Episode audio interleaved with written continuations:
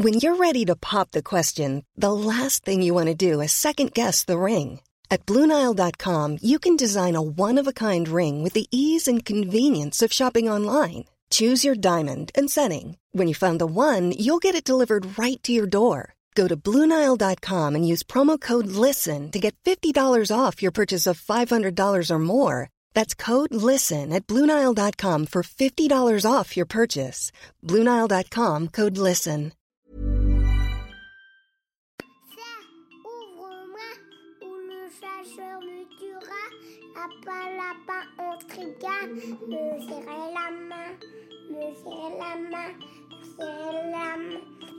Lui, c'est mon petit garçon.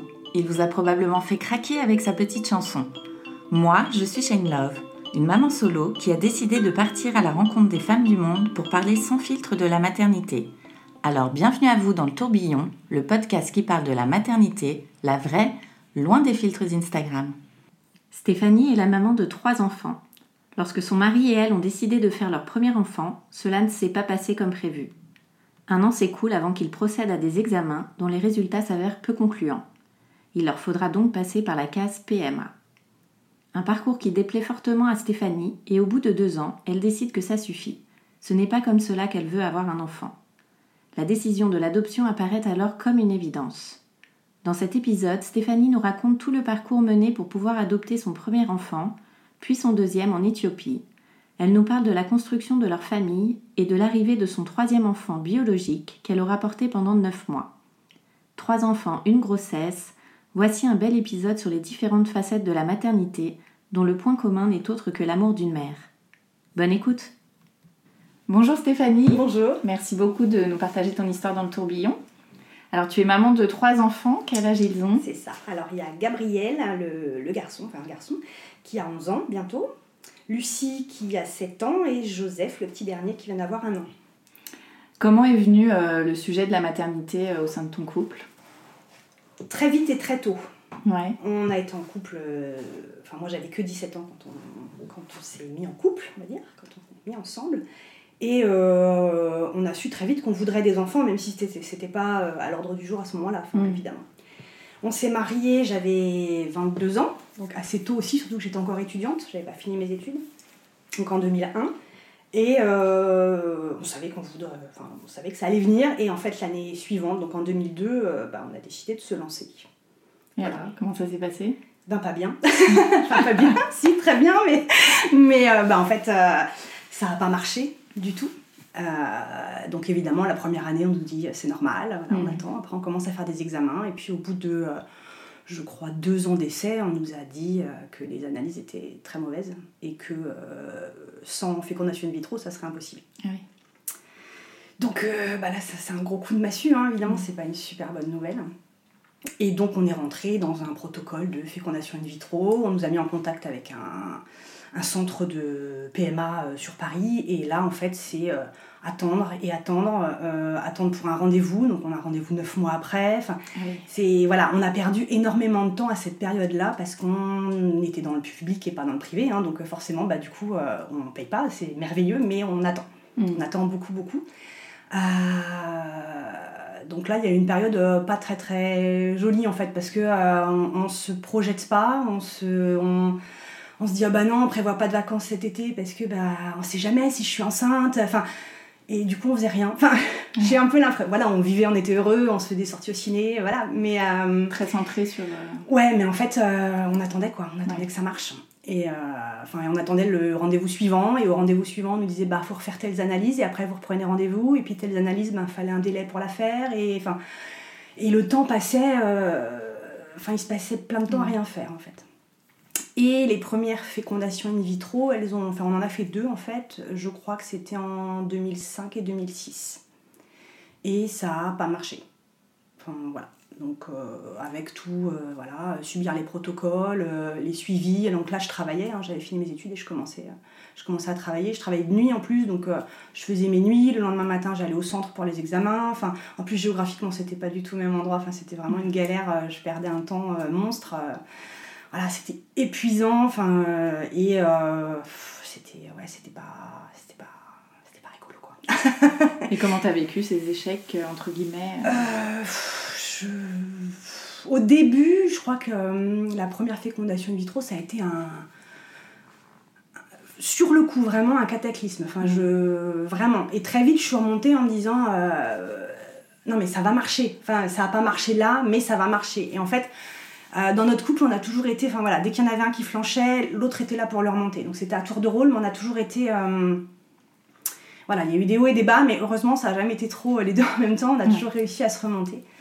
Donc, euh, donc voilà, en 2006, on a décidé d'acheter une maison. Donc on s'est déplacé en, en grande banlieue, à Marne-la-Vallée.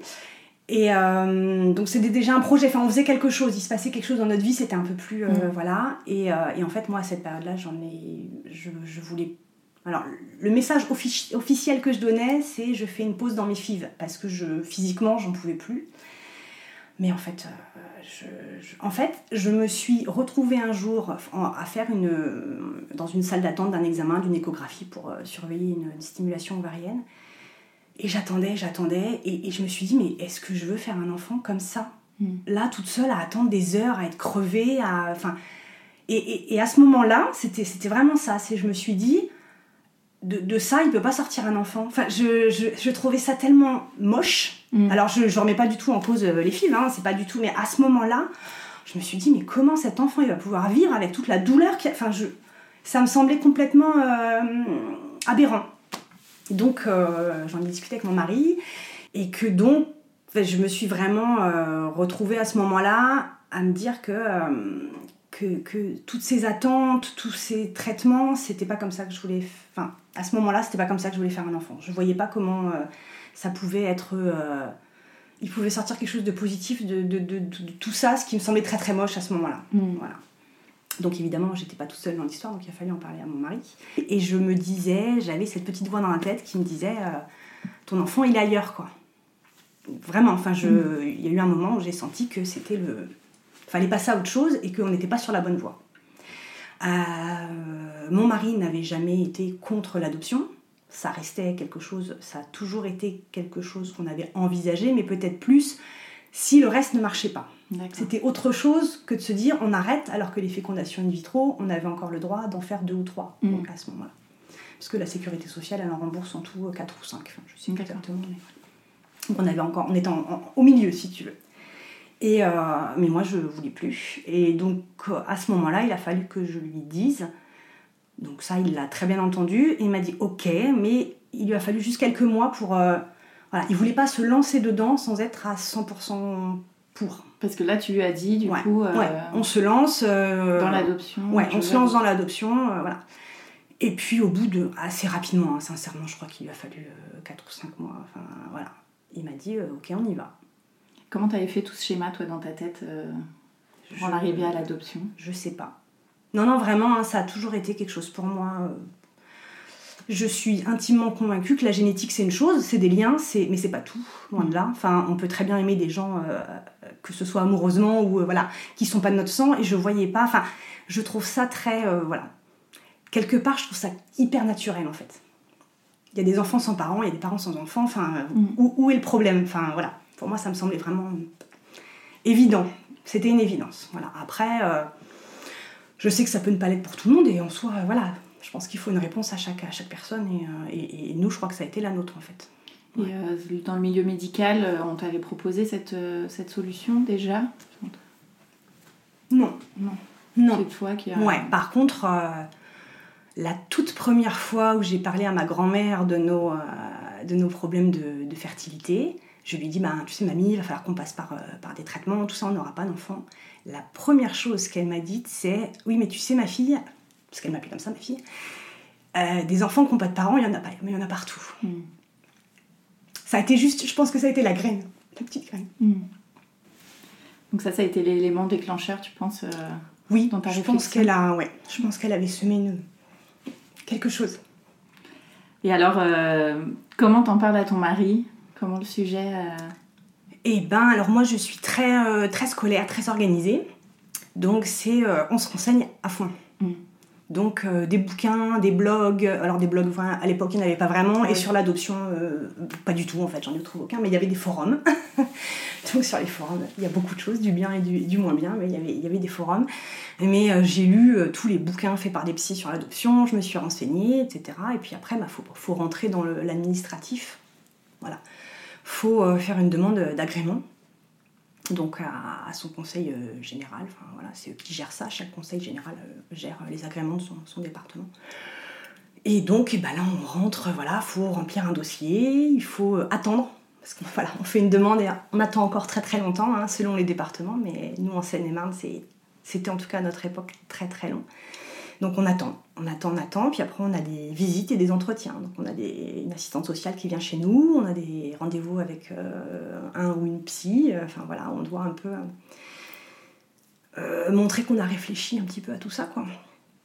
Alors ce qui est très très bien, parce que clairement, même si moi ça me semblait quelque part très très naturel, il faut quand même se préparer à des particularités, il faut se poser les bonnes questions, euh, et puis que euh, bah, faire sien un enfant qui est à l'origine pas le sien, c'est mm. enfin c'est pas inné pour tout le monde et que euh, effectivement on peut pas dire ben, open bar. enfin voilà, c'est important qu'il y ait une certaine préparation en fait en amont. Après dans les faits, je trouve que la préparation n'est pas toujours hyper bien faite, mais en tout cas on nous laisse la possibilité de il y a au moins un cadre qui est, qui est posé par l'État. Et donc ça, pour avoir l'agrément, eh bien, nous, on a mis euh, deux ans, parce qu'en Seine-et-Marne, c'est très très long, donc on a mis un petit peu moins de deux ans, je crois, 22 mois. Donc, ça, c'est le papier qui t'autorise C'est le papier, voilà, qui te dit, oui, voilà, vous êtes apte, à, apte et vous, êtes, euh, vous avez le droit d'aller adopter un enfant. Donc soit euh, on se met sur liste d'attente en France, ce qu'on a fait nous, mais on s'est mis en liste d'attente pour un pupille d'État, mais à cette époque, donc là on devait être en 2000, 2008, euh, il y avait, en Seine-et-Marne, euh, il y avait 5 adoptions euh, de pupilles d'État par an, alors qu'il y avait des centaines d'agréments. Donc moi, ça me semblait invraisemblable d'attendre quelque chose qui pouvait très bien ne jamais arriver, en fait. Mm. Donc je me suis dit, bon, on se met sur liste d'attente, ok, mais on, est acteur, enfin, on se bouge, on, on reste pas à attendre. Je, voilà, je voulais vraiment qu'on soit moteur du truc, même si effectivement dans l'adoption, on attend encore énormément. Et donc là, bah c'est, euh, après, c'est tous les forums, euh, les sites internet, tout ça, où on épluche, euh, vers quel pays on peut se tourner, vers quel pays ça nous semble nous correspondre aussi, vers quel pays on, voilà, on sent un, attrait quel qu'il soit. Et nous, assez instinctivement, on s'est tourné, enfin instinctivement, mais aussi de façon assez factuelle en fait. Enfin, on s'est tourné vers l'Éthiopie parce qu'à ce moment-là, en Éthiopie, on pouvait il y avait beaucoup d'enfants à adopter, il y avait, statistiquement, il y avait beaucoup, beaucoup d'enfants qui venaient d'Éthiopie. On pouvait avoir des enfants qui arrivaient relativement jeunes. Vous aviez un critère d'âge On s'était fixé jusqu'à 3 ans. D'accord. Ouais.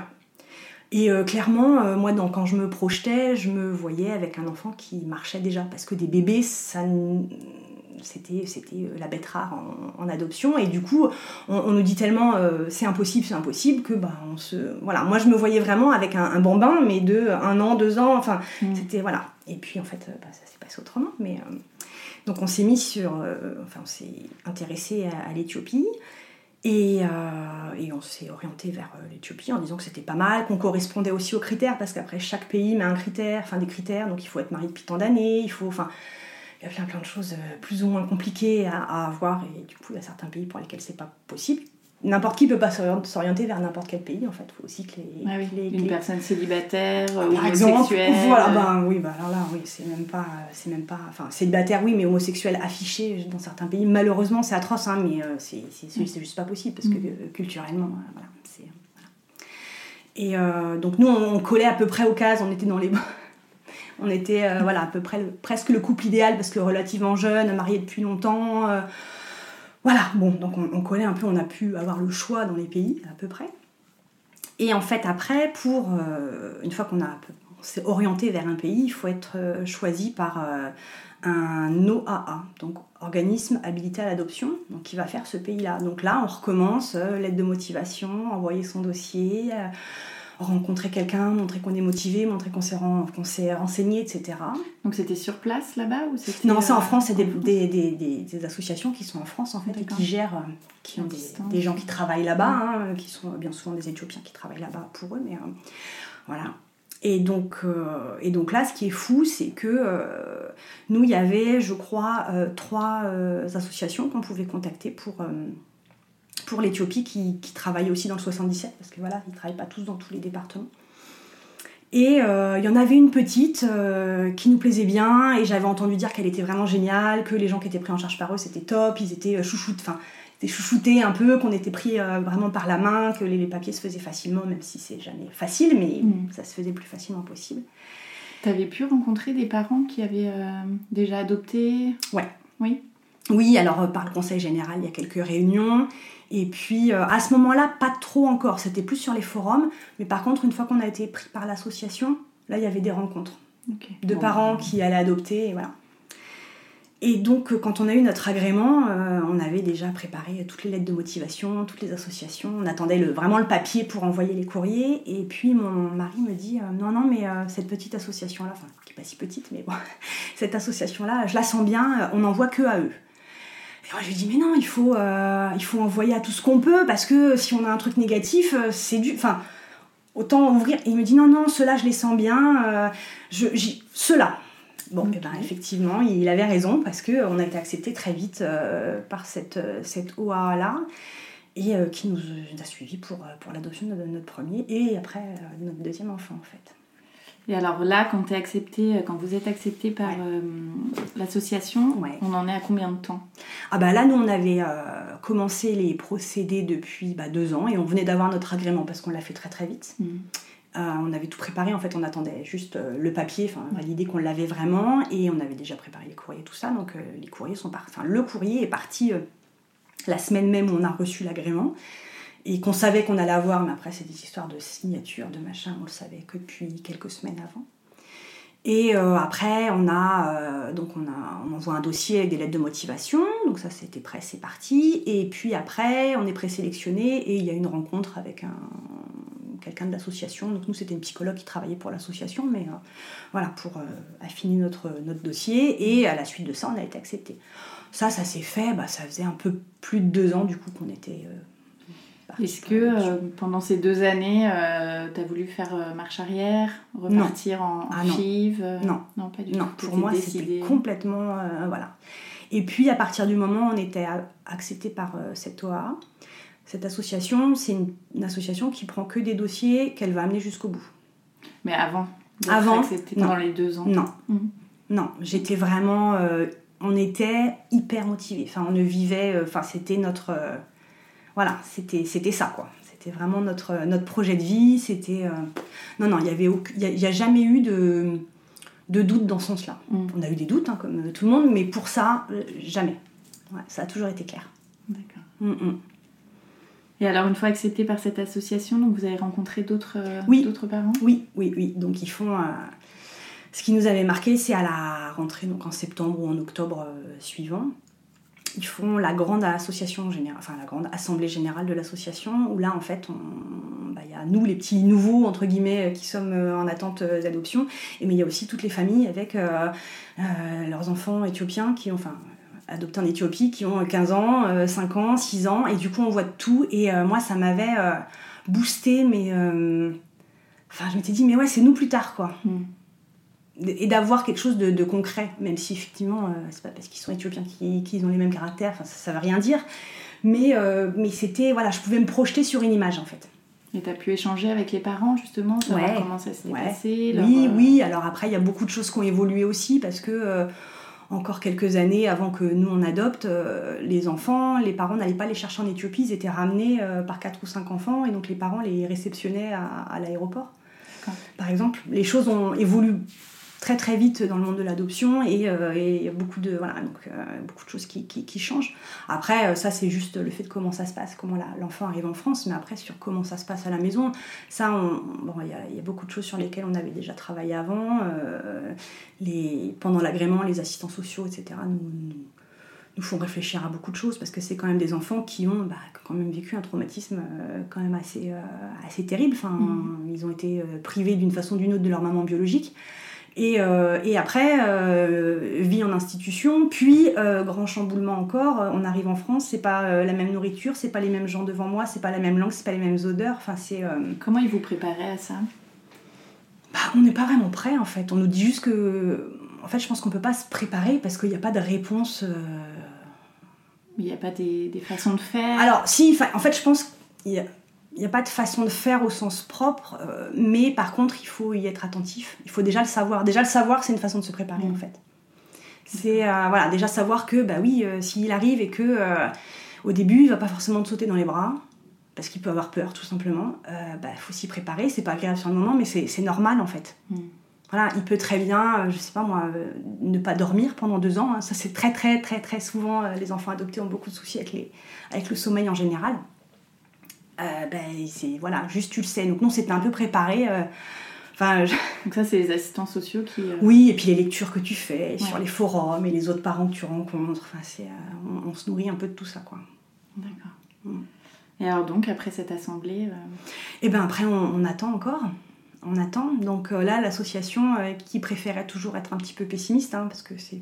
C'est mieux en fait, a posteriori, c'est bien mieux de nous dire Ouais. ça, nous disait Ah, on pense que votre dossier, euh, vous aurez un, un enfant d'ici 2-3 ans. Bon. Ok, très bien. Euh, donc on attend encore une année. Euh, le, mois de juin suivant, donc ça c'était en 2009, juin 2009, je les appelle avant de partir en vacances parce que bah, ça faisait euh, quasiment un an qu'on était accepté par l'association et je voulais juste savoir où on en était, mais juste comme ça. Alors je voulais pas le faire trop souvent, je voulais pas être la pénible, mais là j'en pouvais plus donc euh, je les appelle. Et là, la, la, la, dame qui gérait ça me dit Ah, euh, ah allez, encore euh, 9-12 mois. Et moi, j'ai trouvé ça, mais oh, 9-12 mois, c'était comme une grossesse, quoi. Enfin, c'était, je me disais, bah, ça y- Enfin, et donc, on est parti en vacances euh, la semaine suivante, et j'ai, enfin, pour moi, j'étais enceinte. Enfin, Ah ça, oui. ça allait se faire. Et en fait, ce que je ne savais pas, c'est qu'en fait, notre dossier était déjà quasiment validé, et en août, donc euh, deux mois après mon appel, on a été appelé pour Gabriel. Voilà. Alors, ta réaction à ce moment-là? Euh, c'est mon mari qui a répondu.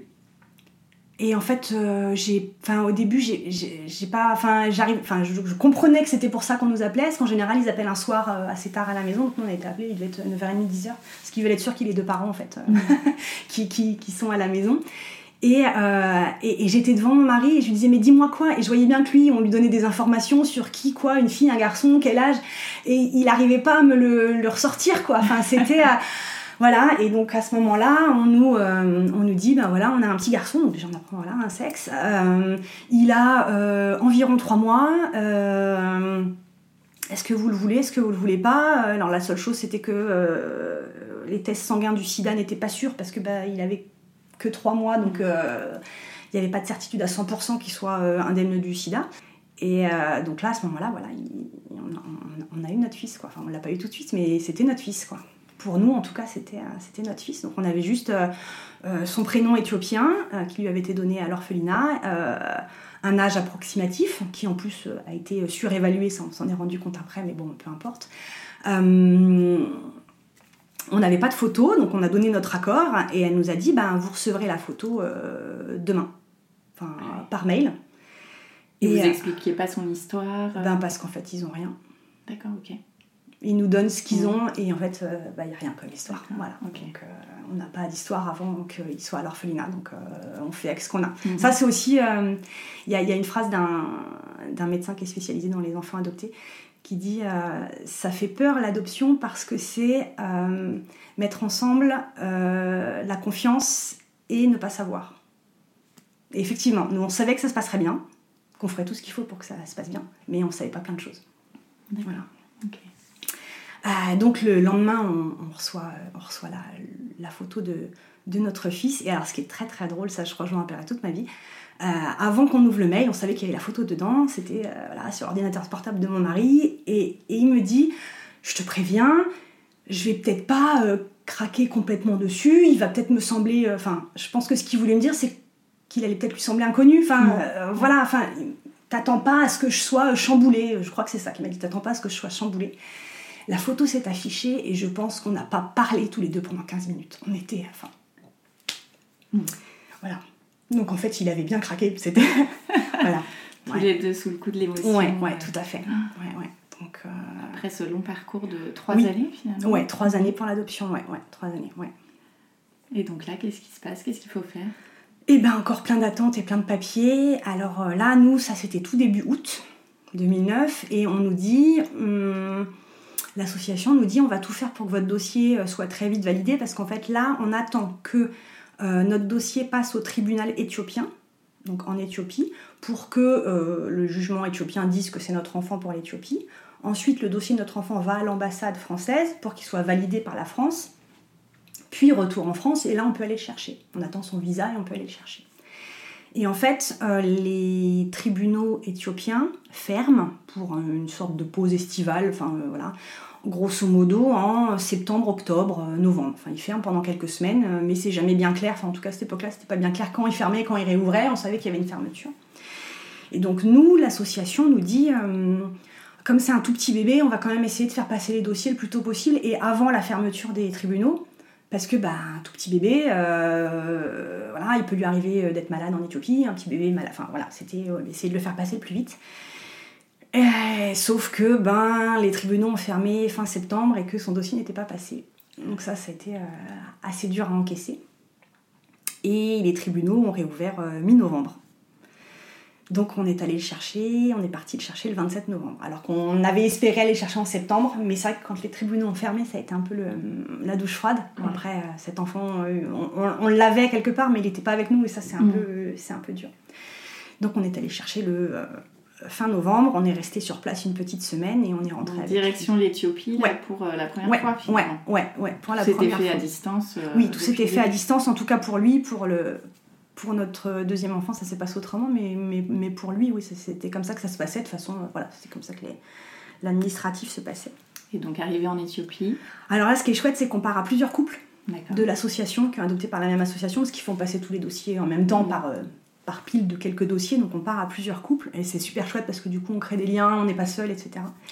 Et ce qui est, euh, ce qui est assez, euh, assez dingue, en fait, c'est qu'on a voyagé de nuit, Mhm. Et donc on arrive le matin en Éthiopie, il n'y a quasiment pas de décalage horaire, hein, il doit y avoir une, une heure ou deux. On arrive en Éthiopie le matin de bonne heure, Euh, on va à la pension euh, où on était censé rester nous pendant, pendant une petite semaine, donc tous les couples, et tout d'un coup notre, euh, notre avocat nous dit, euh, donc celui qui gérait euh, les papiers en Éthiopie, nous dit en anglais, euh, bon ben maintenant euh, on, va, on va sortir et on va aller voir vos enfants. Mm. Et tous les parents, on a eu cette- ce même réflexe, alors qu'on attendait tous depuis des années, ça a été maintenant Enfin, le- la, la panique en fait, c'était le euh, maintenant on y va, maintenant c'est maintenant. Et, euh, et ouais, c'était maintenant. Ouais, ouais. Donc, euh, ouais, ça c'est ça c'est des moments super forts aussi parce qu'on c'est super fort et en même temps, moi je voulais pas lui faire peur à ce bébé parce que je me disais si je me mets à pleurer, à le prendre dans les bras, enfin il me connaît pas, il sait pas qui, qui je suis, il a jamais vu de blanc, enfin, je- enfin, c'est quand même chamboulant donc je voulais voilà, je voulais y aller le plus doucement possible. Et puis bah ça s'est super bien passé quoi. Enfin vraiment, euh, ça s'est fait d'une façon euh, hyper douce, hyper. euh, Enfin il était, et il est toujours, il est super cool. Enfin voilà. Alors maintenant quand je re-regarde les vidéos, je vois bien que il y avait quand même des petits regards où on sentait qu'ils disaient qu'est-ce qui se passe, qui, qui, enfin qui sait, qu'est-ce Ouais. que voilà, il regardait les nounous qui s'occupaient de lui. Enfin voilà. Mais ouais, confiant. Enfin ça, ça va le faire. Et donc là, tu l'as pas récupéré à ce moment-là? En fait, euh, bah, pendant 4-5 jours, nous on allait le voir matin, euh, enfin on passait toutes les demi-journées avec lui, mais on- il dormait à l'orphelinat et nous on était à la pension qui était à quelques centaines de mètres. Euh, mais euh, ce qui était, euh, c'est un peu horrible de dire ça, hein, mais euh, à partir du deuxième jour, il pleurait quand on partait. Mhm. Et alors c'est un crève-cœur hein, sur le moment, mais je me disais, bah, on a déjà créé quelque chose en fait. Donc, mais oui, c'est sûr que sur le coup, à ce moment-là, j'avais qu'une hâte, c'était de repartir avec lui. En fait, c'est de le prendre, euh, de, de- de partir. Voilà. Sauf que bon, euh, on a passé cinq nuits là-bas, on est rentré, euh, on est rentré en France, donc on a repris l'avion dans l'autre sens et, et on est rentré, rentré chez nous. Voilà. Alors, comment ça s'est passé l'arrivée à, à la maison Et ben en, super bien. en tant que parent? Et ben bien, bien vraiment. euh, Tu t'es tout, tout de suite sentie à l'aise dans ton rôle de maman? Oui, oui, vraiment. Enfin, euh, et mon mari, pareil. Enfin, je. Alors évidemment, il y a quelques petites choses, euh, mais euh, Enfin, on était. Ouais, je nous ai trouvés assez dégourdis en fait. Voilà, on n'était pas là à se dire comment on fait, comment. Et puis, et puis Gabriel était, enfin, nous a vraiment facilité le. Lui, lui, il savait aussi comment on faisait quoi. Mm. Enfin, je. il avait que quelques mois, mais il soulevait les fesses quand on devait le changer il se mettait de, lui-même en fait il, voilà pour faciliter pour je sais pas il était enfin il vraiment ouais il était, il était facile il a tout de suite adoré le bain alors que là-bas ben, forcément hein, ils sont baignés mais beaucoup moins que chez nous euh, c'est plus euh, un fond d'eau enfin ouais non tout s'est passé euh, vraiment il a tout de suite fait des nuits mais c'est honte quand je le dis parce que vraiment non, non, c'était vraiment un bébé, euh, un bébé super facile. Et, euh, enfin, je pense qu'il s'est senti bien. Nous, on se sentait bien avec lui. Et, euh, et, les choses se sont faites vraiment hyper naturellement, en fait. Ouais. ouais. Et alors, au niveau administratif, comment ça se passe quand tu reviens Alors. Il faut chercher aussi une nounou, une crèche Oui, alors. Pour Gabriel, j'étais encore salariée, donc quand on adopte, on a le droit à un congé d'adoption qui est 10 semaines en fait. Donc j'ai pris mes 10 semaines de congé d'adoption. Et puis j'ai décidé, après, pendant les 6 mois suivants, de ne reprendre qu'à temps partiel. Et comme moi je fais des enfin à l'époque euh, j'étais salariée, je faisais des grosses journées, euh, mon temps partiel, euh, je faisais je travaillais le samedi, là où mon mari travaillait pas, et je faisais une journée et demie dans la semaine pour faire mes, mes 18 heures de, de, de, de mi-temps. Donc on se débrouillait. En fait, mon mari avait posé tous ses RTT les jours où je travaillais. Donc pendant euh, les 10 semaines plus 6 mois après, il a été gardé que par nous. D'accord. Voilà. Mais il a bien fallu trouver une nourrice pour après. Donc euh, voilà. Mais du coup, on a mis ça. Voilà, on a trouvé une nourrice géniale dans notre village qui a gardé les, les deux suivants d'ailleurs après. Donc euh, voilà, ça s'est bien passé. Euh, mais par contre, effectivement, pour l'administratif, bah oui, après, faut faut les inscrire. Euh, alors, faut faire tout le travail pour que l'adoption soit validée en France. Donc ça, ça peut prendre quelques mois. Donc, il faut refaire un dossier administratif. Il y a peu de risques que ça passe pas, mais voilà, c'est possible. Et puis, il faut faire les inscriptions et eh ben à la sécu et machin alors c'est déjà toujours compliqué ce genre de papier quand euh, tout est dans les clous euh, forcément quand c'est un peu des cas des cas particuliers j'ai quand même eu le cas moi pour euh, pour ma deuxième donc Lucie où en fait on, elle a été inscrite à notre sécu je crois au bout de 4-5 mois. On a dû avancer plein de frais. En plus elle avait eu pas mal d'examens de santé parce qu'elle avait des petits soucis. Et on me réclamait une attestation d'accouchement. Ah oui. Mais je, donc je leur disais au téléphone, je ne peux pas puisque je n'ai pas accouché, c'est une adoption, vous avez un certificat d'adoption, vous avez, enfin, et en fait ça ne rentrait pas dans leur case et mon dossier avait dû être mal classé. Enfin, voilà, bon après ça c'est des petits, des petits, euh, des petites anecdotes administratives, mais c'est vrai que sur le coup c'est toujours un peu euh, compliqué. Il faut le faire quoi. C'est sûr que l'adoption euh, de la paperasse on en mange, mais euh, de façon euh, inconsidérée quoi. Mmh. Mmh. Et au niveau de l'entourage, de des personnes autour de vous Ouais. Comment cette, ce choix a été Alors, ce, ce choix, la toute première fois qu'on en a parlé, à la plupart, c'est très bien passé. Ils étaient contents pour nous. Enfin, voilà. Après, on a eu quelques petites ré- réactions euh, que, voilà, que j'ai compris a posteriori, c'était plus euh, de l'inquiétude pour nous. Que euh, c'était ni du anti-adoption, ni du racisme, ni... c'était vraiment du ah, c'est compliqué, ils vont souffrir, voilà. Et puis, et puis en plus, c'est des choses, des petites réticences qui n'ont pas du tout duré avec le temps. Et voilà, et ça n'a ça pas empêché ces personnes-là de créer des super liens avec nos enfants. Donc euh, c'était vraiment de la réticence, de la peur pour nous au début. Voilà. Euh, donc, euh, parent d'un premier enfant, Oui, tout à fait, tout à fait. euh, vous décidez de remettre ça Ah ouais. assez rapidement. Tu Oui. m'as dit 6 mois Bah ouais. Six mois après, j'étais de nouveau au conseil général à demander mon dossier pour, enfin, à une réunion de la première réunion pour euh, avoir le dossier euh, pour euh, demander un agrément, parce qu'il faut recommencer tout à zéro en fait. hein. Il faut redemander un agrément. Et à tel point que les assistantes sociales ne comprenaient pas ce que je faisais là en fait. Elles m'ont demandé mais qu'est-ce que vous faites là?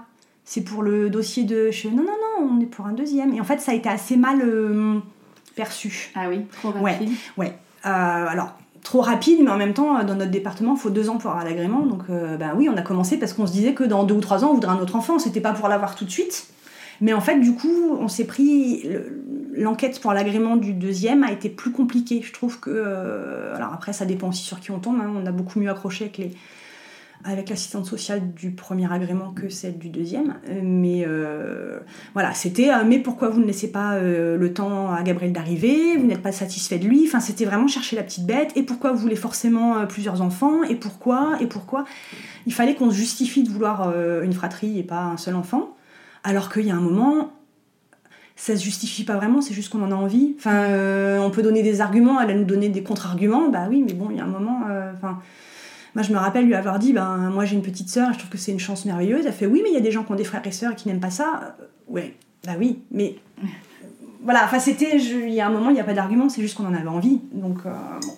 tout compte fait, on, l'a eu et, voilà, et on a été de nouveau accepté par notre association oui, vous avez choisi le même pays, même association. Oui, et puis on avait créé des liens tellement forts avec l'Éthiopie. Enfin, mm. moi, c'est un pays que, que j'aime du coup profondément, parce que forcément, on s'y est attaché. Euh, voilà, mais quand on. Enfin, voilà, on a créé des liens euh, forts et, euh, avec ce pays. Et, du coup, ça me semblait chouette de pouvoir adopter. C'est un peu comme quand on a eu un accouchement qui s'est bien passé, on a envie de retourner à la même maternité. C'est un peu le même principe, en fait. Hein, voilà. Et du coup, bah, rebelote. Et, euh, et, donc, on a eu, euh, on a adopté Lucie, donc euh, une petite fille cette fois-ci, qui avait 10 mois quand elle est arrivée. et c'était en 2013. Alors, pour Lucie, par contre, les choses avaient un peu changé. Et ça, ça a été pas très rigolo. C'est que, en fait, l'Éthiopie avait eu des problèmes avec certains parents, alors pas français, hein, a priori, qui, qui avaient adopté. Donc, comme ça se faisait avant pour Gabriel, c'est-à-dire que le jugement éthiopien se passait sans les parents, on était juste représenté par un avocat. Euh, euh, et, du coup, pour l'Éthiopie, ben, une fois que ce jugement était passé, cet enfant était, euh, n'était plus le leur. Enfin, voilà, c'était. Et en fait, il y a eu certains parents après coup avec lesquels ça s'est mal passé ou l'enfant, enfin, j'en sais rien, et ils ont dit, ah bah, finalement, grosso modo, finalement, on n'en veut plus. Mmh. Donc atroce, mais du coup, l'Éthiopie a imposé que les parents soient présents pour euh, le jugement, qui se passe ben, en général 2-3 mois avant de pouvoir aller vraiment chercher l'enfant. Et ils imposaient qu'on voit l'enfant. Et en fait, moi, avec mon mari, quand on avait choisi l'Éthiopie, c'était un de nos critères, c'était que euh, quand on pouvait y aller, on ramenait l'enfant. Je voulais pas euh, faire des allers-retours, le voir, parce qu'en fait, pour les parents, c'est dur, mais pour l'enfant, c'est juste atroce. Mmh. C'est hyper déséquilibrant parce qu'il voit des gens qui s'occupent de lui, qui repartent, et du coup, qu'est-ce qui lui fait croire que la énième fois où on vient le voir, là, on va vraiment rester avec lui et vraiment s'occuper de lui pour toute la vie C'est quand même. C'est pas logique en fait, on peut pas. Voilà. Et donc, on, dans l'absolu, on aurait voulu éviter ça, mais c'était indispensable. Donc, on y est allé au mois d'avril, si je me trompe pas. Donc là, vous aviez attendu combien de temps? Eh bien, euh, Gabriel est arrivé en décembre 2009 euh, et Lucie, on a été appelé en février 2013. Voilà, donc il y a, quand même un peu plus de 3 ans, ans entre les deux. Donc, euh, bon, c'est pas si proche que ça, quoi. Finalement, euh, on avait devancé, enfin, on avait été vite, mais finalement, c'est pas si proche que ça pour avoir deux enfants d'écart, quoi. Et donc, on est appelé en février. Début février, on a appelé pour euh, une petite fille. on dit OK tout de suite. Et donc là, on savait que là, les choses avaient changé. Et au mois d'avril, donc on a dû aller la voir. La voir et la laisser. Euh, moi, ça a été, euh, je crois que c'est un des pires traumatismes de ma vie, en fait, de l'avoir laissé là-bas. Ça a été. Euh, ouais. Donc après, du coup, on a couplé ça avec un voyage. On a fait un voyage en Éthiopie avec un autre couple et on est retourné là où nos enfants avaient été, avaient été recueillis en premier. Donc on a, voilà, on est remonté sur plein plein de choses. On a retrouvé la, la policière qui s'est occupée de l'enquête pour essayer de savoir d'où venait Lucie. Enfin, euh, elle nous a montré exactement où elle avait été trouvée. Enfin, on a eu des, choses euh, très précises. Et c'est là aussi qu'on a su que l'âge de Gabriel était un peu erroné. Il y avait une erreur de traduction en fait sur un dossier. Enfin, mais du coup, on est remonté. Enfin voilà, on a fait un peu un petit travail d'enquête euh, avec un guide pour essayer de retrouver tout ce qu'on pouvait retrouver du passé de nos enfants avant que nous on les ait quoi. D'accord. Donc ça, c'est une chance pour nous et pour eux. Enfin voilà, si, si tout ce qu'on peut avoir à leur donner comme information, on, on les a. Après, le reste, euh, effectivement, il y a plein plein de choses qu'on n'a pas et que qui sont impossibles d'avoir. Mm. Voilà, donc, euh, Et donc, voyage, ce voyage en, en, avril, pardon, euh, et à la fin, donc on fait une semaine de, voyage dans toute l'Éthiopie parce qu'il venait pas forcément de la, il venait pas de la capitale. on retourne à la capitale, on voit Lucie deux demi-journées en fait. Et et là, pareil, le lien s'est créé. Euh, euh ouais. Elle me tétait le bras en fait. Enfin, ça a été tout de suite. Elle ouais. Et, et, pourtant, je voulais pas parce que je me suis dit, il faut qu'elle qu'elle me voit comme quelqu'un qui passe comme ça, jouer avec elle, un peu une bénévole, un peu voilà. Faut... Mais mais c'était trop. Enfin, euh, voilà, c'était trop. Ouais. Et, euh, et puis moi, je me freinais, mais en même temps, enfin, on peut pas tricher qu'un enfant, donc elle sentait bien qu'il y avait un rien, voilà. Mais on a dû, donc on a assisté au, au jugement, on a dit qu'on voulait bien de cette petite fille, que voilà, et on a dû euh, repartir parce que ben après il faut attendre euh, le temps du visa, etc. Et ça met plusieurs semaines.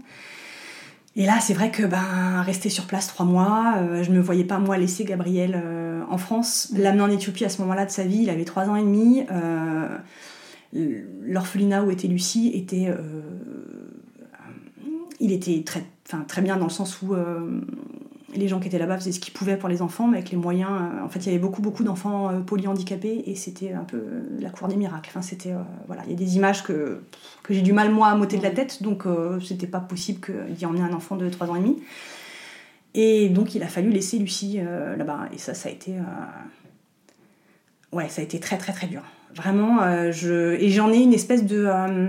presque de culpabilité, alors qu'on a subi une situation administrative, hein, mais je ouais, ça a été, euh, ça a été très très dur. Et d'ailleurs, euh, entre le moment au mois d'avril et euh, début juillet où on est allé la chercher, elle n'a pas grossi, pas grandi, pas bougé, pas rien. Ouais. Enfin, elle a attendu qu'on revienne, quoi. Enfin, je, ne sais pas comment l'expliquer, alors qu'elle allait bien, il n'y avait pas de problème de problèmes médicaux. Voilà, mais juste, voilà, elle n'a pas pris de poids, elle a attendu. Et donc vous avez finalement pu la récupérer? Oui, oui on est allé la chercher donc au mois de juillet début juillet. Donc euh, finalement, le dossier a été un peu plus court à, passer à l'ambassade et ça, c'était chouette. Est-ce que vous aviez préparé Gabriel à son arrivée? Oui, oui, oui, oui. D'ailleurs, euh, il y a plein de gens. Euh, on habite un petit village et en fait, c'est marrant parce que nous, c'est des choses qu'on a appris un peu a posteriori. Mais lui, il était en première année de maternelle. Et euh, on lui avait imprimé la photo de sa sœur, le, premier euh, première photo qu'on a, et il s'était trimballé avec. il l'avait montré à tout le village en disant c'est ma petite sœur. Bon, sauf qu'il avait dit un autre prénom parce que lui, euh, il n'avait pas décidé qu'on l'appellerait Lucie, mais mais bon, mais il avait montré la photo à tout le monde. Enfin, c'était ouais, ouais, il était très, il l'attendait quoi. Mm. Ouais, ouais. Ça c'était c'était vraiment vraiment chouette. Ouais, ouais c'était un, un, un, chouette grand frère. Ouais. Comment s'est passée l'arrivée de Lucie alors? Ben, très bien aussi. Mm. Ouais. On a eu la chance d'avoir euh, des enfants qui se sont euh, très vite euh, bien adaptés. non, il n'y a pas eu de, pas eu de soucis particuliers. A posteriori, je me rends compte que c'est quand même. Enfin, je dis tout se passe bien, et oui, tout s'est très bien passé pour des enfants adoptés en fait. Mais c'est des enfants petits en tout cas et jusqu'à quelques années, ils ils sortaient jamais de notre périmètre d'eux-mêmes. C'est-à-dire que euh, même quand ils ont commencé à marcher à quatre pattes, à marcher, euh, on n'avait pas besoin de barrière à notre, euh, à notre escalier parce que ils n'allaient pas y aller, puisqu'on mm. était dans le salon. Ils, restaient là. Enfin, il y avait cette espèce de. Voilà, on leur a fait le coup une fois, donc c'est des enfants qui restent un, peu, un peu gluons. Alors après, ils apprennent aussi à, à, se détacher, et c'est aussi notre rôle de leur apprendre qu'on peut partir et revenir. Et que, Mais oui, ça s'est bien passé. Ça s'est bien passé. On n'a pas eu de, gros soucis, on n'a pas eu de, problèmes de, grosses colères, de, euh, d'enfants qui refusent de manger ou qui refusent de dormir ou qui ont des angoisses insurmontables. Il y a eu des angoisses, mais rien de. Voilà, ça, s'est fait. Mm. Ça s'est bien fait. Et alors, ils ont grandi euh, bah, comme tous les enfants Voilà, ils ont grandi comme tous les enfants. Ouais, ouais, ils sont allés à l'école comme tous les enfants. Ça s'est passé comme ça se passe pour tous les enfants, avec des plus, avec des moins, avec. Euh, voilà. Après, c'est vrai que c'est l'entrée à l'école où on commence un peu les réflexions sur euh, toi, t'as pas de vraie maman. Enfin, voilà. Au CP Oh, bien avant. La Premier, le premier mois d'école pour mon fils, donc en petite section. Hein. Ah oui. il est rentré de l'école et euh, on était dans la voiture, il était derrière moi et tout d'un coup il me dit Maman, t'es pas ma vraie maman. Maman, t'es pas ma vraie maman. Donc ça, je savais que je me le prendrais. Hein. C'est normal. Hein. Euh, voilà. Euh, parce qu'en fait, nous, on leur a toujours dit hein, qu'ils avaient été adoptés. Enfin, ça fait tellement partie de leur histoire que euh, ils le savent depuis toujours. En fait. Mm. après, ils comprennent ce qu'ils peuvent comprendre à leur, à leur âge, mais il n'y a jamais eu de, de, de grande annonce ou de voilà.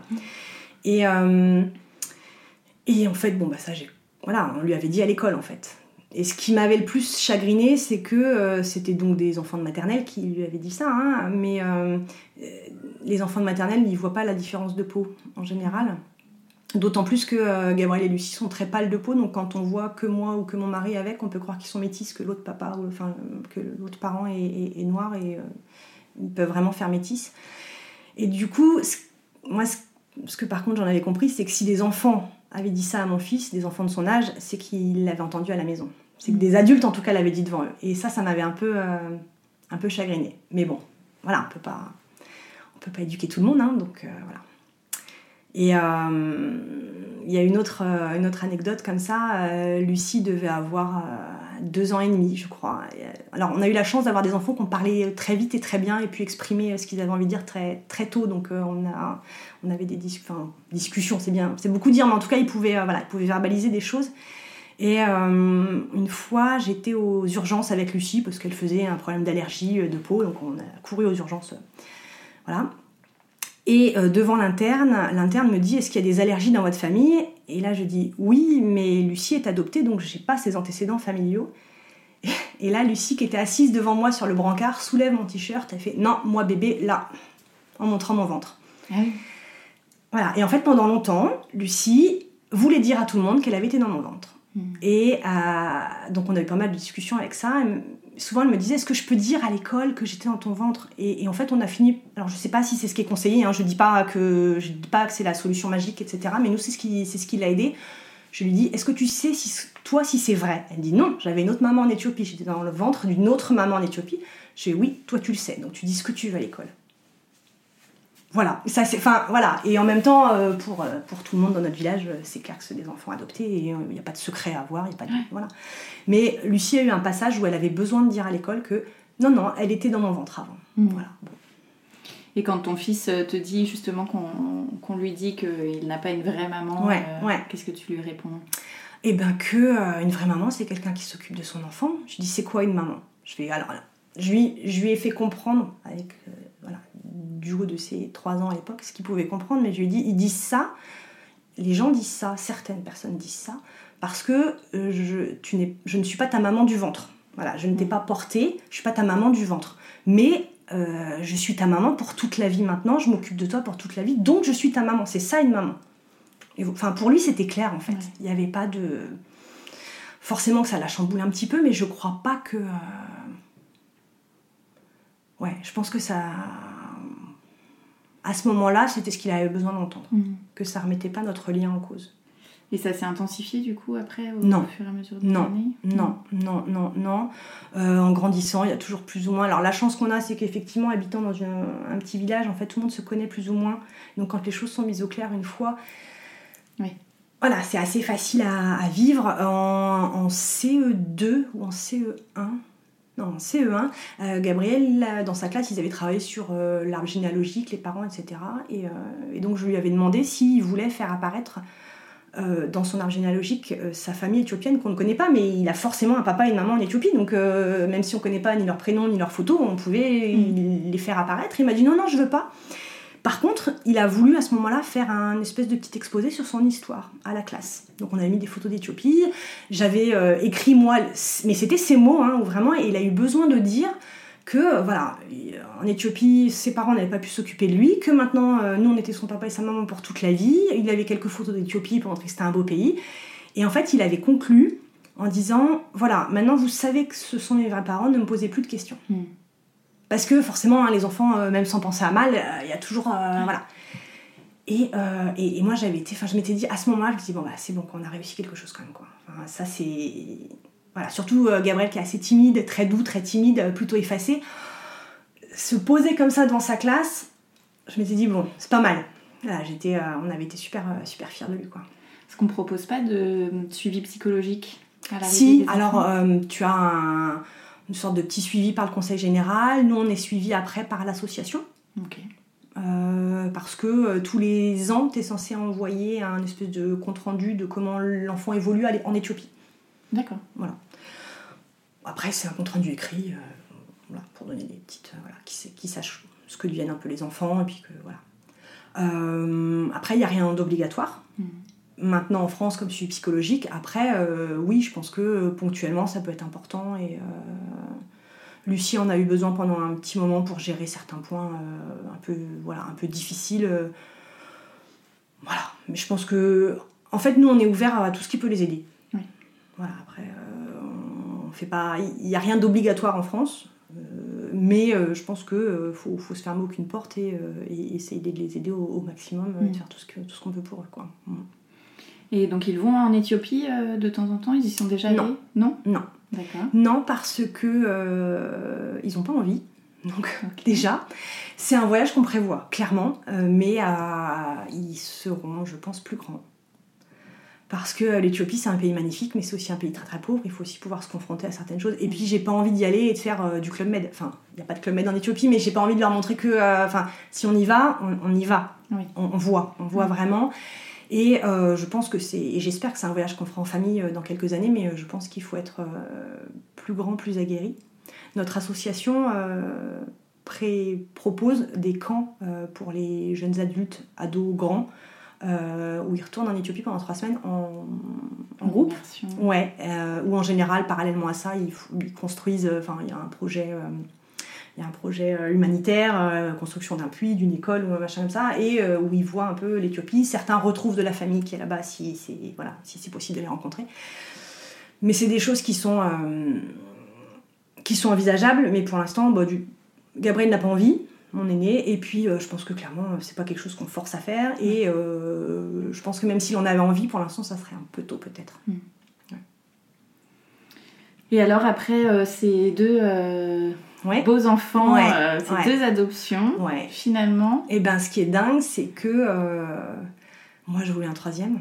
Enfin, je me sentais vraiment pas complète. En fait, j'avais toujours ce. euh, J'étais très heureuse avec mes deux enfants et on serait restés tous les quatre. On n'était pas malheureux du tout, hein, loin de là, mais j'avais ce. je me sentais pas complète. Ouais, c'est ça. C'était pas fini. Enfin, j'avais encore envie. euh, et du coup, on avait commencé un, un troisième agrément d'accord. Tout au début, hein. On, s'était laissé beaucoup plus de temps par contre hein, pour, euh, euh, passer le temps un petit peu, mais comme on était encore relativement euh, jeune, en tout cas dans le monde de l'adoption, c'était possible et envisageable.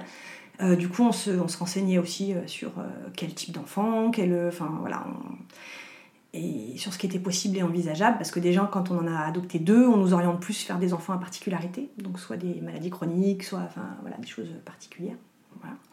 Et euh, donc on réfléchissait avec mon mari à ce qu'on était prêt à, à supporter et pas, Mhm. parce que voilà, on- il y a des choses qui étaient envisageables et d'autres pas, donc il fallait qu'on réfléchisse à tout ça parce que ça, ça peut avoir des répercussions lourdes sur nous, mais sur la famille, sur plein de choses, donc euh, il fallait qu'on réfléchisse à tout ça.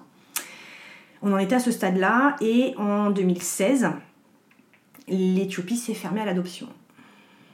Pour plusieurs années, mais on savait que ça serait euh, longtemps, c'était pas euh, un an ou deux, donc... euh, Pour quelle raison?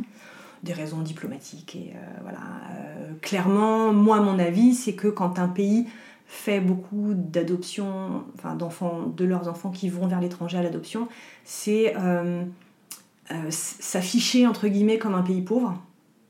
Et qu'il y a un moment diplomatiquement, ils en ont plus envie. Donc l'Éthiopie a voulu dire non, non, nous pouvons nous occuper de nos enfants qui n'ont pas de parents. Euh, sur, le, sur le papier, c'est génial, hein. enfin, euh, c'est très très bien. Dans les faits, euh, je pense que c'est compliqué, mais toujours est-il qu'ils se sont fermés à l'adoption. Et moi, ça a été un, un deuil assez, assez terrible. Je- Oui, parce que tu voulais pas d'autres pays. À ce moment-là, ça me semblait inenvisageable. Mhm. Bon, sauf que, bah, voilà, mise devant le fait accompli, qu'est-ce qu'on fait?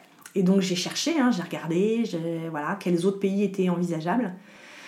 Donc le problème, c'est que quand on a déjà deux enfants, adoptés ou pas adoptés, d'ailleurs, hein, il y a beaucoup de pays qui refusent euh, de nous confier un enfant. Ce que je peux concevoir, évidemment que euh, quelque part, un couple qui n'a pas d'enfant, euh, qui, qui soit prioritaire face à un couple qui a déjà deux enfants, je le conçois, vraiment, Oui. je le comprends. Il n'y a aucun problème là-dessus, je trouve ça presque normal en fait.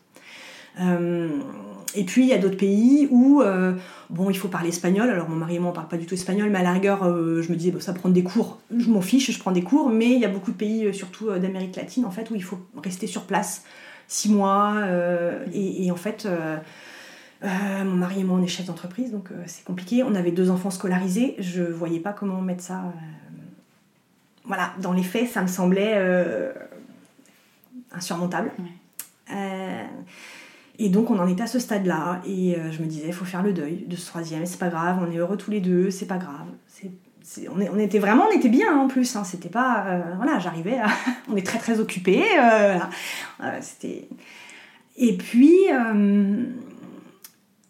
un jour, voilà, par quelqu'un qui en parle devant moi, me parle d'un centre de fécondation in vitro qui s'est ouvert... à un quart d'heure de chez nous à Meaux. Alors que évidemment, là, maintenant, en habitant en Seine-et-Marne, avec deux enfants, avec mon entreprise, retourner sur Paris pour faire des FIV, c'est impossible. Mm. Enfin, je, je ne peux pas m'absenter, je ne peux pas, euh, un jour sur deux, euh, perdre euh, plus d'une demi-journée pour aller faire les examens. Enfin, ça, c'était... euh, voilà. Et là, je, enfin, bon, je me dis non, je suis folle. Non, non, j'avais dit plus jamais, non, non, j'avais dit plus jamais, et puis... euh, voilà. bon. Et... et puis, euh, j'arrêtais pas d'y penser en fait. Alors que je m'étais complètement fermée. Enfin, pour moi, euh, c'était fini. Je serais pas, enfin, je serais pas enceinte, je porterais pas d'enfant. Enfin, j'avais vraiment, euh, pour moi, c'était inenvisageable encore quelques années avant, enfin quelques mois avant. Et et un jour, je dis à mon mari, j'arrive pas à faire le deuil de ce troisième enfant. Tu vas me prendre pour une folle. Qu'est-ce que tu dirais si on refaisait des fives? Et là, du tac au tac, il me dit, bah oui, pourquoi pas. Voilà. Donc il nous restait, euh, on avait déjà fait deux FIV en 2006-2007, donc il nous en restait deux possibles. hein. Donc on s'est présenté au centre, euh, dans ce centre de PMA à Meaux, euh, qui ont été, mais alors, pff, ils sont géniaux. Enfin vraiment, hein, je, à- sur Paris, on était suivis dans un grand, grand centre, en tout cas en termes de, de, de nombre de cas qui passaient et de nombre d'intervenants, de médecins, de machin. Donc c'était sûrement euh, à la pointe de voilà. Mais par contre, euh, je l'avais, enfin, on était vraiment euh, pas connus. Enfin, on était voilà. Et là, mais c'était d'une, enfin, ça s'est passé mais tellement facilement. Mm. Enfin, j'ai trouvé ça. Moi, j'allais au rendez-vous détendu, c'était agréable. Alors, évidemment, c'est jamais agréable d'avoir des échographies, et des machins, et des piqûres, et des machins. Mais j'ai trouvé ça euh, facile. Et en plus, je le faisais, enfin, nous le faisions avec mon mari, en se disant, ça va très certainement ne pas marcher, parce qu'à 39 ans, euh, quand on fait des FIV, j'avais 39 ans à l'époque, euh, les statistiques sont pas super bonnes. Euh, mais c'était de me dire, si ça marche pas, on fermera cette histoire-là et on passera à autre chose. Mais je pouvais pas me dire, il nous reste cette possibilité-là et pas être allé jusqu'au bout. C'était juste aller au bout du truc, quoi. Et euh, donc on fait une première FIV, euh, je tombe enceinte, mais je fais... Donc première fois de ma vie où je tombe enceinte, hein, mais je fais une fausse couche précoce euh, assez tôt. Donc euh, voilà. bon. Et quelques mois après, transplantation de, de- des embryons, qui, enfin de l'embryon qui nous restait, et ben paf, ça marche. Ouais. Alors là, comment vous réagissez? Euh, bah, sur le coup, très content, moins un peu stressé. J'attendais quand même les premières échographies, Ouais. être sûr qu'il y ait vraiment un petit cœur qui batte, etc. Euh, on voulait pas en parler euh, à nos aînés. Les aînés savaient pas qu'on faisait des fécondations in vitro. Mm. Ah, D'ailleurs, j'ai oublié de dire, mais en fait, avant de nous lancer vraiment dans les fécondations in vitro, mon aîné, donc qui avait à l'époque euh, 8-9 ans, je pense, euh, me dit un jour euh, Maman, j'aimerais bien encore un petit frère, une petite sœur. Et je lui dis Bah oui, mais mon chéri, euh, je lui dis hein, l'Éthiopie c'est fermé à l'adoption, adopter pour nous maintenant c'est compliqué, je vois pas, voilà. Et là, il me sort du, du tac au tac, comme si c'était la chose la plus naturelle du monde Bah, pourquoi vous le, tu le ferais pas dans ton ventre? Et là, je le regarde, je lui dis Mais ça te dérangerait pas, toi? Il fait Ben non, pourquoi ça me dérangerait? Mhm. Et je pense que ça a été le déclic de me dire Oui, en fait, où, où est le problème? Mm.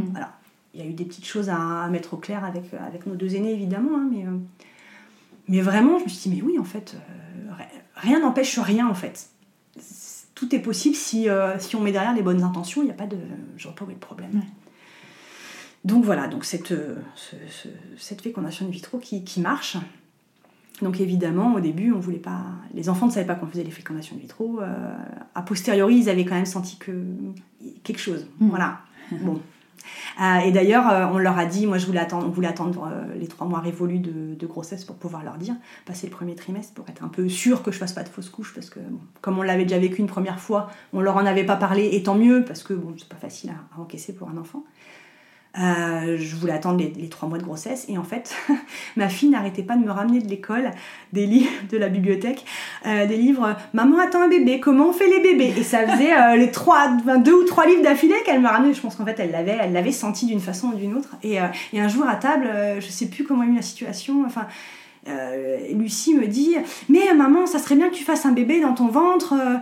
Et là je devais être à oui un peu plus de deux mois de grossesse et, et je pouvais pas ne pas leur dire quoi Oui. donc euh, on était tous les quatre à table et euh, je regarde mon mari et euh, on s'est lancé donc on leur a dit ben, ben en fait il y a un bébé qui pousse dans mon ventre et là ils ont été alors il y a eu une première ils se sont mis à pleurer tous les deux en fait Ah.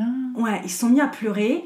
Euh, Gabriel est parti pleurer aux toilettes, mais de, de pudeur en fait. Et je suis allée le chercher. Je dis mais pourquoi tu pleures? Qu'est-ce qui? Et en fait il m'a dit maman si c'est une blague c'est pas drôle. hein. Mhm. Je dis non c'est pas une blague. Il y a vraiment un bébé qui pousse dans mon ventre. Et donc ils étaient euh, super contents. euh, Enfin vraiment ça a été euh, ouais ouais on l'a attendu tous les quatre. Ça ça c'est chouette aussi d'avoir une fratrie espacée en temps parce que du coup les deux grands ont été vraiment super impliqués enfin dans, dans la grossesse dans l'attente du bébé et ça c'était vraiment vraiment chouette. Ouais. Comment elle s'est passée cette première grossesse alors? Trois Euh, enfants, première grossesse. Ouais, ouais, ça c'était rigolo ça. Euh, euh, comment ça s'est passé? J'étais alors c'était un peu bizarre. Il y a eu plein de choses différentes au tout tout début. je me disais bon restons calmes, on n'est pas sûr. Et puis les premières échographies qu'on a assez vite hein, quand on fait une FIV, au bout de 2-3 semaines on a les premières échographies. Il y avait un petit cœur qui battait, ça poussait. Donc bon, on- voilà, c'était une grossesse normale. Donc bon après le premier trimestre est toujours voilà, mais mais ça, ça commençait. Et quand ça a commencé à être un petit peu sûr, j'ai eu un moment de doute à me dire mais euh, moi je sais pas faire les enfants comme ça. Est-ce que je vais réussir à l'aimer? Le, truc c'est quand même un peu débile, hein, mais euh, moi je fais les choses un peu à l'envers. Mais c'était est-ce que je vais réussir à, l'aimer? Et en fait je m'étais dit un peu torturée quand même. Je me suis dit je vais le porter comme un petit soldat. Il faut le porter, il faut tout bien faire pour la grossesse. Et quand je vais accoucher, eh ben je vais l'adopter comme les autres. Bon, sauf qu'en fait, euh, très vite, j'étais hyper attachée à lui. euh, Enfin, j'étais gaga de ce bébé qui était dans mon ventre. hein, donc, euh, j'ai pas eu besoin de l'adopter à la naissance, je l'avais déjà adopté avant, en fait. Mais euh, oui, c'était un peu.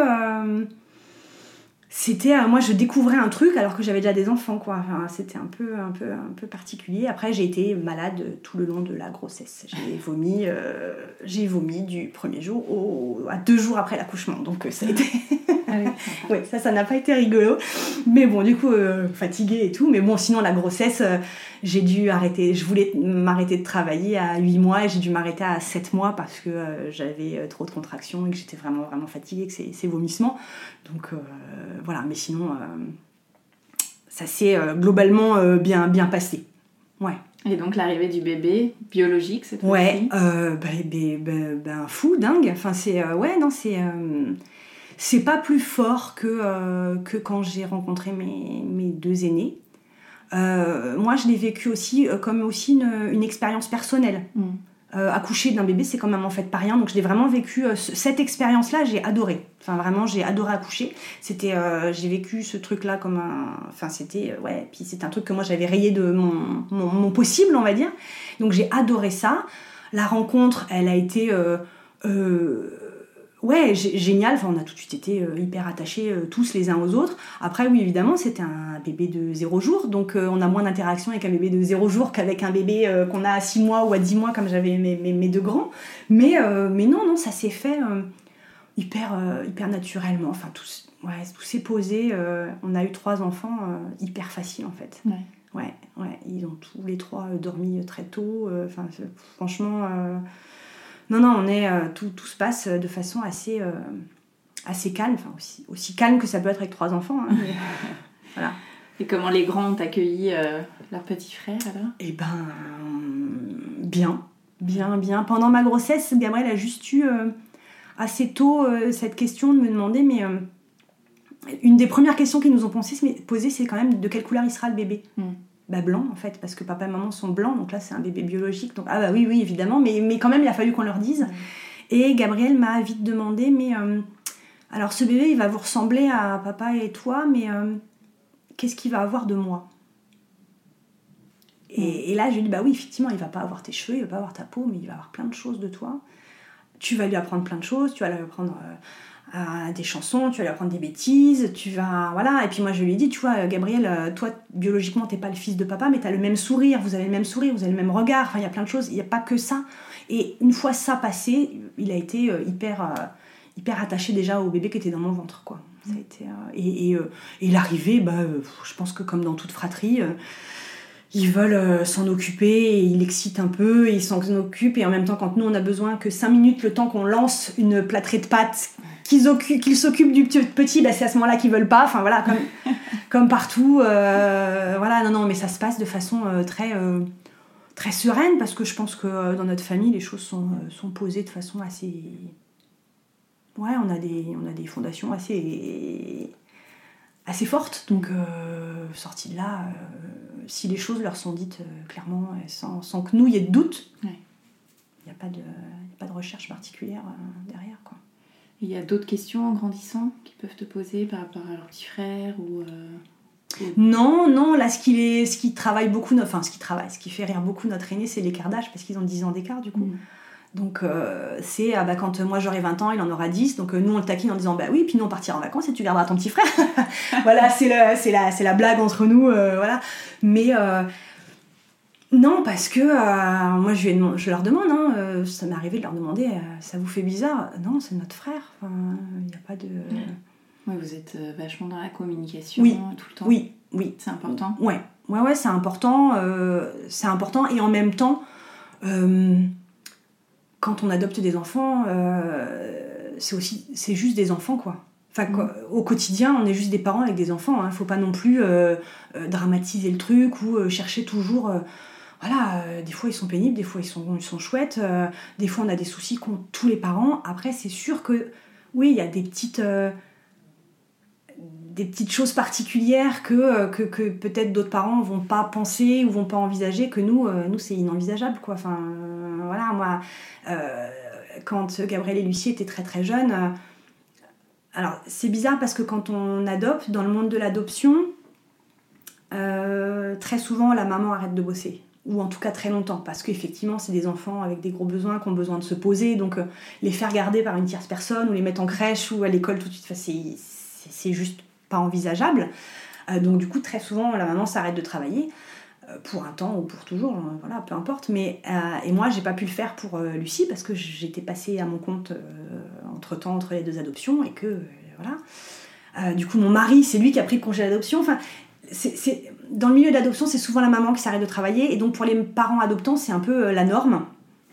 Et à côté de ça, dans le monde normal, ah bon, ben pourquoi tu le laisses pas en week-end chez tes parents?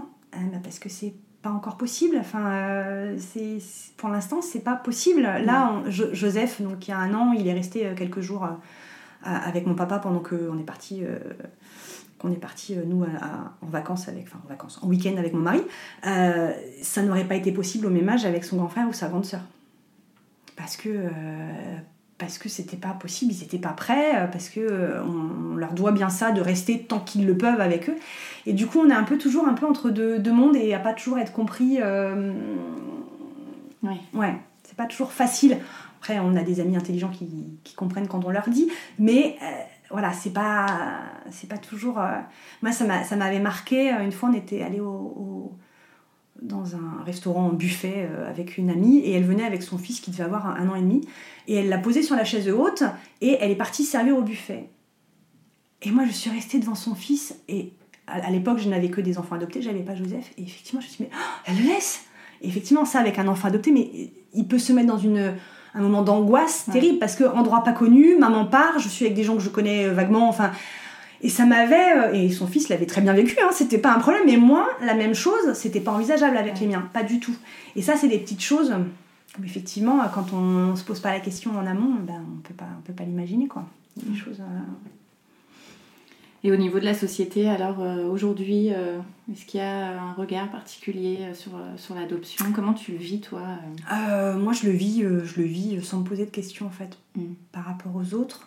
Après, comme je te disais tout à l'heure, comme Gabriel et Lucie sont vraiment clairs de peau, ils font métis. Donc c'est vrai que maintenant, surtout quand on nous voit et que maintenant ils sont grands, on imagine qu'on est une famille recomposée. Donc, enfin, je pense que c'est ce que les gens imaginent, j'en sais rien, mais je pense donc on a moins de regard. Après, c'est sûr que quand on était euh, avec euh, un bébé noir dans une poussette et deux parents blancs derrière, oui, on avait beaucoup de regards. Hmm. Mais des regards. Euh, moi, ça m'est arrivé quand les regards étaient trop insistants de tirer la langue. Juste parce qu'il y a un moment, c'est. Voilà. Mais la plupart du temps, on regarde, on s'en rend pas compte en fait. Voilà. voilà. Après, on a toujours. voilà, on a parfois quelques petites réflexions, mais mine de rien, pas, pas tant que ça. Je pense que les gens osent même pas en fait. Enfin, les, voilà. Et du coup, le petit dernier aussi, il va falloir lui, expliquer toute cette histoire. Oui, bah, je pense que, enfin, comme avec les deux grands, où en fait on a toujours dit les choses euh, très simplement. Euh, à la maison, on a euh, des livres sur comment on fait les bébés. moi, j'ai été adoptée. On a des livres sur l'Éthiopie. Donc, c'est une bonne façon d'en- parler. Voilà, si un jour on lit un livre sur comment on fait les bébés, bah, je lui dirais, bah oui, toi t'étais dans mon ventre. Par contre, Gabriel et Lucie, ils étaient dans le ventre d'une autre maman, mais en Éthiopie. Et enfin, en fait, c'est pas, c'est pas compliqué en fait. C'est, il y a rien de. Moi, ça me semble tellement naturel que je, je vois même pas. euh, Effectivement, il faudra lui dire, parce que, enfin, lui dire.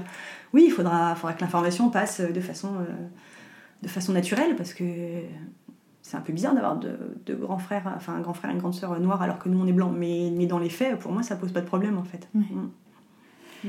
Et on on n'est pas très au fait de tout ce qui se passe pour l'adoption quand on se plonge pas dedans en fait. Euh, Ah non, non, ça on c'est. voit les stars qui adoptent en- Ouais, en 15 ouais, jours. non, mais c'est euh, c'est l'image de l'adoption qui est quand même euh, soit euh, très très idyllique, Mm. genre ah bon, il faut attendre, ah bon, vous avez des frais à payer, parce que ça aussi hein, c'est euh, c'est quand même assez lourd. Ah bon, euh, ah bon, vous avez des enquêtes, ah bon, euh, moi je pensais que c'était bah, comme du bénévolat, alors ça, voilà. Et puis de l'autre côté, euh, on a oh là là, les enfants adoptés, ils tournent tous mal, oh l'adolescence, oh là là. voilà, c'est un peu les deux, euh, Cliché. ouais, les deux clichés. Et, et je pense que ben, faut naviguer un peu au milieu faire, euh, faire comme on peut et que euh, ouais, ouais, mais c'est vrai qu'il y a beaucoup de, oui, les gens ils connaissent. euh, c'est ça qui est, fou parce que déjà quand on est dans le monde de la PMA, de la procréation médicalement assistée, déjà les gens ils connaissent pas grand chose. Mais le, le- parcours de l'adoption, c'est juste. Enfin, c'est moi quand je suis revenue au FIV après, j'ai trouvé ça mais tellement. on me prenait par la main, on m'appelait pour me dire faut faire telle injection ce soir, telle dose. Alors que dans le monde de l'adoption, c'est à toi de penser à alors euh, il faudra que on ait tel papier qui soit valable trois mois, mais pas moins, pas plus. Donc il faut qu'on estime qu'on aura le visa. Enfin, c'est euh, c'est euh, des choses. même si nous on s'était entouré de, de parents adoptants, voilà, mais on est quand même un peu les, les bêtes curieuses, quoi. Mm. Enfin, ouais. Et, et, et puis. Et puis même, euh, même sur les réseaux sociaux, euh, voilà, c'est, ça reste, on parle beaucoup de maternité et c'est génial parce qu'effectivement, euh, ça reste une maternité euh, comme une autre quelque part. hein. On devient maman, on l'était pas avant, c'est quand même pas complètement normal quelque part. Mais, mais, mais parler d'adoption, et d'ailleurs c'est, c'est, c'est génial que, que, que tu, tu en parles parce que, ben mine de rien, on n'en parle pas, Mm. pas beaucoup quoi. Tu échanges avec des gens sur les réseaux sociaux à ce sujet Non, des, des parents qui ont adopté très peu. Très peu. Très peu, parce que bah, on n'est pas beaucoup en fait. Ouais. Très très peu. Ouais.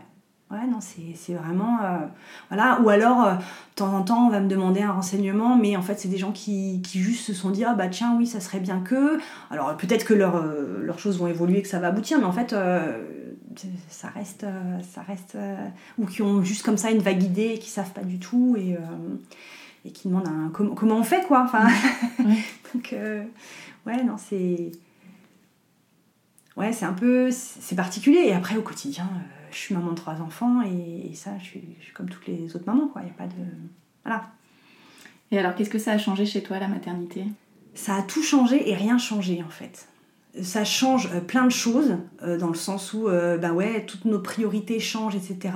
Et en même temps moi je suis pas d'accord quand on dit la maternité m'a changé. Non on, reste enfin si euh, t'aimais les chaussures tu continues à aimer les chaussures même si ça devient plus ta priorité. Enfin voilà c'est de là que vient mon pseudo d'ailleurs la maman pas pareil parce que bah ouais je suis devenue maman mais je, suis plus pareille mais en même temps, au fond, on est, on garde notre caractère, on garde après, on grandit, on, on voit les choses autrement. On, notre, le, le, le- le moi n'est plus la priorité, clairement. Mais, euh, mais moi, je trouve que c'est plus une façon de se, de se, pour moi en tout cas, je dis pas que c'est le cas pour toutes les mères, hein, loin de là, enfin, et pour toutes les femmes, mais moi, ça a été, euh, je suis devenue vraiment moi avec mes enfants en fait. Mm. Ça m'a potentialisé. J'ai voilà, j'ai euh, ouais, j'ai plein de choses que euh, que avant j'aurais dit ah non, compliqué, dur, machin, et maintenant bah faut le faire donc euh, et on fait et on peut. Est-ce qu'on t'a déjà posé la question euh, horrible de savoir si t'avais euh, regretté euh, d'avoir adopté alors que finalement t'as eu un enfant naturel? Non, je pense, je le, je le, enfin, ouais, ah, quand même, oh, bah, enfin, moi, clairement, oh quelle chance quand je suis tombée enceinte, oh quelle chance. Moi j'étais juste contente d'attendre un troisième enfant en fait. J'ai été contente d'un point de vue purement individuel de savoir ce que c'était qu'une grossesse et qu'un accouchement et qu'un allaitement. Mais un point de vue scientifique. Ouais, point de vue scientifique, voilà. Qu'est-ce que ça fait, quoi? Mais en ouais, voilà.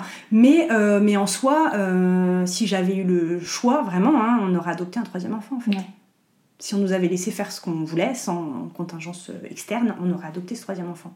Après, euh, Joseph, il est ce qu'il est. Enfin, et je l'aime pas ni moins ni plus que son frère et sa sœur, mais si, voilà, on et, on est on est super heureux de la fin. Voilà, c'est voilà, on est on est très très très heureux. Mais, euh, mais non, j'ai jamais regretté. Euh, ah non. Non, parce que moi, vraiment, enfin, c'est. Euh, je me rappelle de cette impression quand j'ai rencontré Gabriel. Donc, on avait passé la journée, la première journée avec lui. On était retourné à la pension. On s'est couché super tôt parce qu'on était crevés. Et j'étais couchée dans le lit et j'ai eu cette espèce d'impression animale.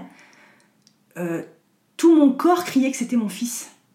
Vraiment, enfin, c'était, mmh. c'était pas que le mental qui disait que. C'est je le physiquement, je, il était à moi. Donc, euh, enfin, partie de là, et ça a été la même chose pour sa sœur, enfin, partie de là, il y a eu, euh, il y a aucun, non, non, vraiment jamais, euh, non, jamais, de, jamais aucun regret, quoi. Mm. On va passer aux petites questions de fin d'épisode. Oui. C'est quoi pour toi être une maman parisienne?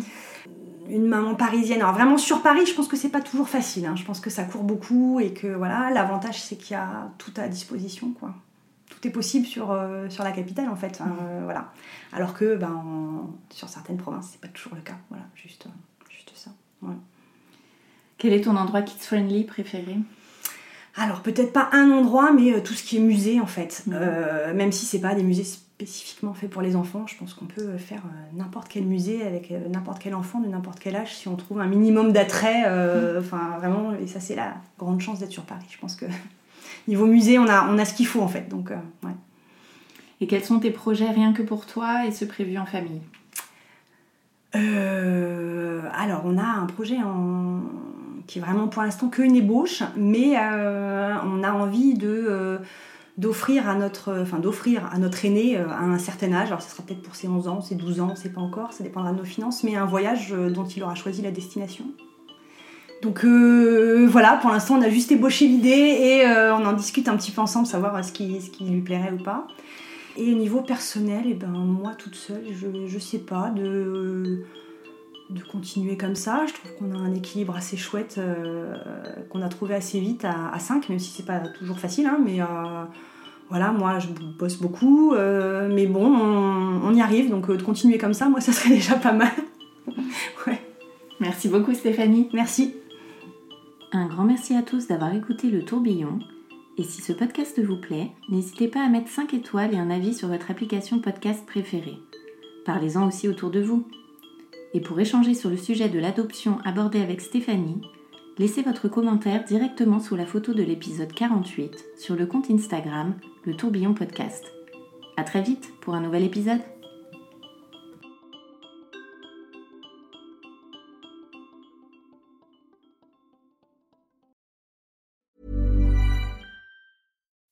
As humans, we're naturally driven by the search for better. But when it comes to hiring, the best way to search for a candidate isn't to search at all. Don't search, match with Indeed. When I was looking to hire someone, it was so slow and overwhelming. I wish I had used Indeed. If you need to hire, you need Indeed. Indeed is your matching and hiring platform with over 350 million global monthly visitors, according to Indeed data, and a matching engine that helps you find quality candidates fast. Ditch the busy work. Use Indeed for scheduling, screening, and messaging so you can connect with candidates faster. And Indeed doesn't just help you hire faster. 93% of employers agree Indeed delivers the highest quality matches compared to other job sites, according to a recent Indeed survey. And listeners of this show will get a $75 sponsored job credit to get your jobs more visibility at Indeed.com slash podcast. That's Indeed.com slash podcast. Terms and conditions apply.